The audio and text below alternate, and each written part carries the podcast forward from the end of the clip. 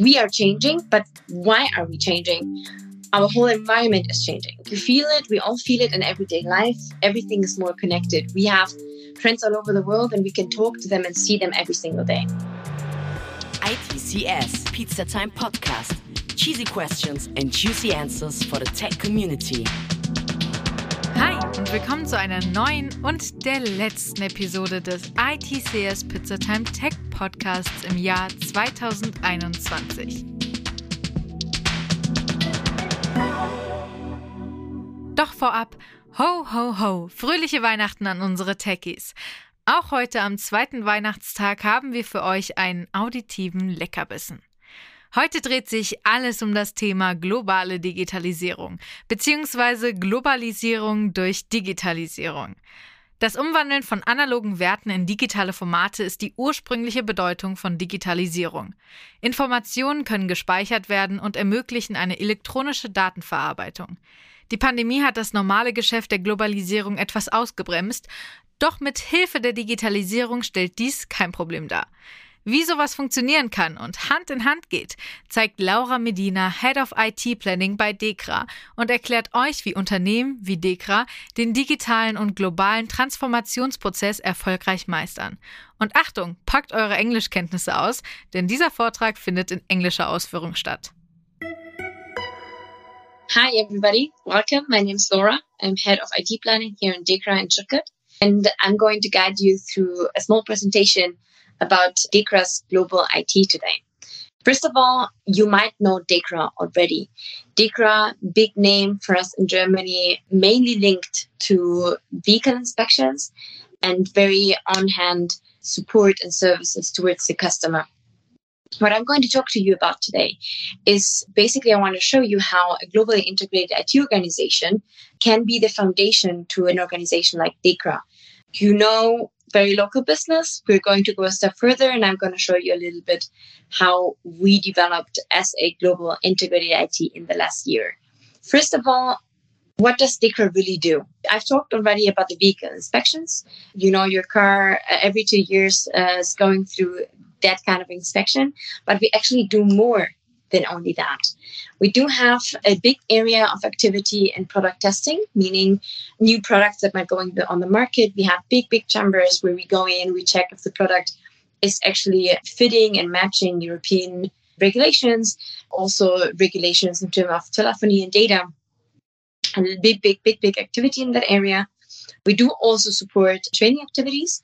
So everything around security, being trained in a company or anywhere else in an academy, we actually support with our expertise of security.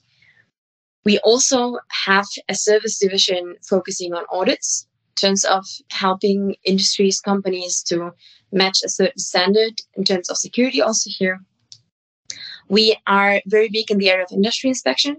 So not only are we inspecting and making sure that the security of a car is where it should be, but also big construction plans, any kind of heavy machinery we're testing in terms of security. And of course, if there is damage, an accident, we also in the area of cancer and expertise, we go in and we check how big the damage is and where the insurances can go in and, and basically exchange for the for the damage. So you see, we do have a big range of services. Dekra is based on services. We're an expert organization and security is our label, our product. What does this mean for us in the future? And this is exactly the key that we need to um, to take and keep in thought when talking about our IT, which is what we're here for today. Basically, we are changing, but why are we changing?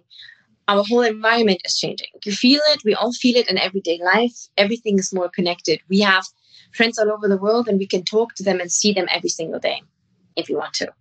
We do have also more and more interconnected hardware and mechanics. So we are living in an area of spreading connections, of more data jumping, more agile, more digital world and more digital way of life. And the same also for our jobs. Also, our jobs are getting more digital. Things are moving faster and faster. What does this mean for us and why is it so important for us? Well, basically, as you saw in our video, we are securing and offering security as a service. Well, you see, services as such are being pushed into the digital area way faster than a hardware product could be. But especially in the area of securing things, RPA, so robotic product automation, data analytics, IoT, global integration AI are just buzzwords to show you technologies and techniques that are actually influencing our services and our products in terms of we having to offer security also for new kinds of settings like automated drivings. We will have to be able to cope with additional testing possibilities, those of long distance testing or newer, even more connected hardware that needs to be put to a security measure. And the same also, if you think of new risks that might come up from there, also our services will have to adapt with that. So we saw that. And you see that all of the points here on the right um, basically are based on connections. I've been saying that a lot of times. So interconnections, you all know as IT experts of the future that AI does not work without data. Data analytics does not work with data that is interconnected. And now let's sit back and look at what this, which makes sense in the future, uh, in this in sense as a whole. What does that mean for an organization? I've told you in the beginning, DEKRA is a very classical, big organization. Well, DEKRA actually grew in the last years by acquisition. This means that worldwide, our 46,000 employees are distributed all, all over the world. And so did also our IT teams. You see right there a big um, clash because if you're driving and moving towards interconnected services and you're having the necessity to interlink yourself to create new digital services, a distributed worldwide local focused IT structure is not going to be able to cope with that. This is what we saw. We were coming one and a half years ago. We were coming from a Swiss Army knife perspective. So in each country, in Italy, in Germany, in France, and Spain, we had a group of IT experts that was doing everything from infrastructure to application development to CRM governance. What we saw was okay, our services need to interconnect and need to become more global. What we did then was to say, okay, how can we bring this local IT structure into a global organization of experts? So we actually deep dived into each single country and checked who is best at what and created a global IT structure that is now focusing on creating these services way more focused and way more higher integrated level that we would never have been able to do before. And this is in my last overview, the insights that I would like to show you. What does this really mean? So basically, I'm going to show you the five layers of our new organization worldwide. This organization went live beginning of this year. So in April 2021, we transformed this new organization counting over 700 people, 700 experts involved in five areas of activity that have really specific, clear tasks and areas of movement.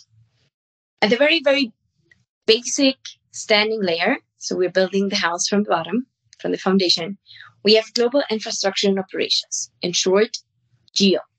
GEO provides everything that is needed in order for our daily life to function, for our developing teams to be able to develop, and to ensure a security that needs to cope with global accesses, with cloud technologies, and that allows us to work and especially had a big big role in us being able to get through the pandemic. So we do have cloud first strategy so having our data and our applications stored in the cloud.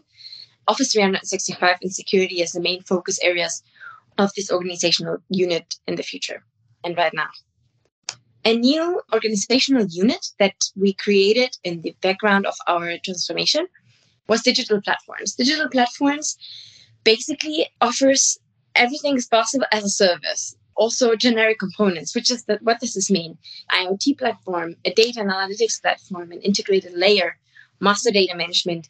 So what we're doing is we're creating a set of platforms that are global and that go through the whole of DEKRA for us to be able to on this generic platform create applications that will cover needs of business units all over the world.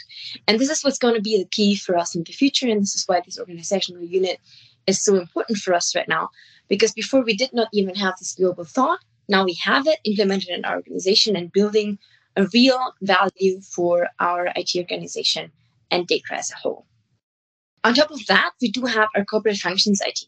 Corporate functions IT covers customer first, so DEKRA internal customers, which are our corporate functions, meaning sales and marketing, meaning HR, meaning accounting and controlling, which basically all have demands for us to take care of from IT perspective. I told you in the beginning, our world is digitalizing really fast. Also, it's our works, our work streams, and so are also our processes. And it's the charge of corporate functions to understand what needs do our internal customers have in terms of internal process excellence and get those on board in the sense of CRM systems, in the sense of reporting systems, of HR systems. And this is mainly our first customer facing demand management work unit. On top of these, you'll find our TIC business software teams. Business software, also BIS software called, is again the bridge between us as IT and our internal customers in terms of the service divisions I showed you in the beginning. So our areas of the business that are then developing services for you as a customer, for you coming with your car to, to inspect it, but then maybe in 10 years or five years or three years, coming in your, with your electric vehicle to actually test it. So we do have internally business units that are in charge of developing new services, and these are for us as IT our internal business customers. And these business softwares, this softwares or units are faced directly in understanding their demands, in pushing these forward, and in collaborating with these as a trusted partner to develop those based on the generic components that our digital platform colleagues built to create a product that is fast on the market, is efficient, is state of the art, and can actually really be delivered at the best of the practice level. This is the main four components of our organization. And as you see, they're all highly interlinked. So infrastructure and operations giving us the basis. Without each, anything else cannot work. Digital platforms is giving us the generic components that make it easier for corporate functions and for the business software to develop things, new things, good, fast, effectively, securely. But we're talk- talking about 700 people. How do you coordinate that? It's where our last area of the organization comes in, which is PGP. PGP is portfolio governance and PMO. Well, you can imagine that all of these interrelation cannot work without someone taking care that everybody's using the same tools, the same processes, the same methods. And this is basically what we do, my part of the organization does. It's we're something like the toolbox for these other four teams in order to get everything ready how it should. So now you see DEKRA IT is definitely a global organization. We are moving faster than anybody could have imagined a few years ago. And we are pushing and moving towards new technologies. We're building the base and setting up an organization that works in international teams of global experts, creating a real value for where DEKRA as a whole is going in the future. So therefore, I hope that I could show you some incentives of why coming to work for us in DEKRA IT, DEKRA Global Integrated IT, can be of value for you in your career. If you have any questions, you can meet my colleague Tobias and me in the virtual rooms after this presentation, and we will be more than happy to answer your questions. You have also here in the presentation a short overview of what that actually means being in global integrated IT. We are more than three. We're serving more than thirty thousand users. We have over eight hundred projects, many applications, virtual service, more than six hundred ninety employees, and we're acting in more than thirty countries. So basically, you can either make the step or don't make it. Definitely asking never harms. See you very soon.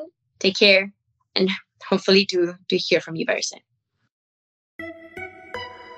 Danke an Laura. Mir bleibt nur zu sagen, dass wir euch im Namen der gesamten ITCS-Crew einen schönen zweiten Weihnachtstag wünschen und einen guten Rutsch ins neue Jahr.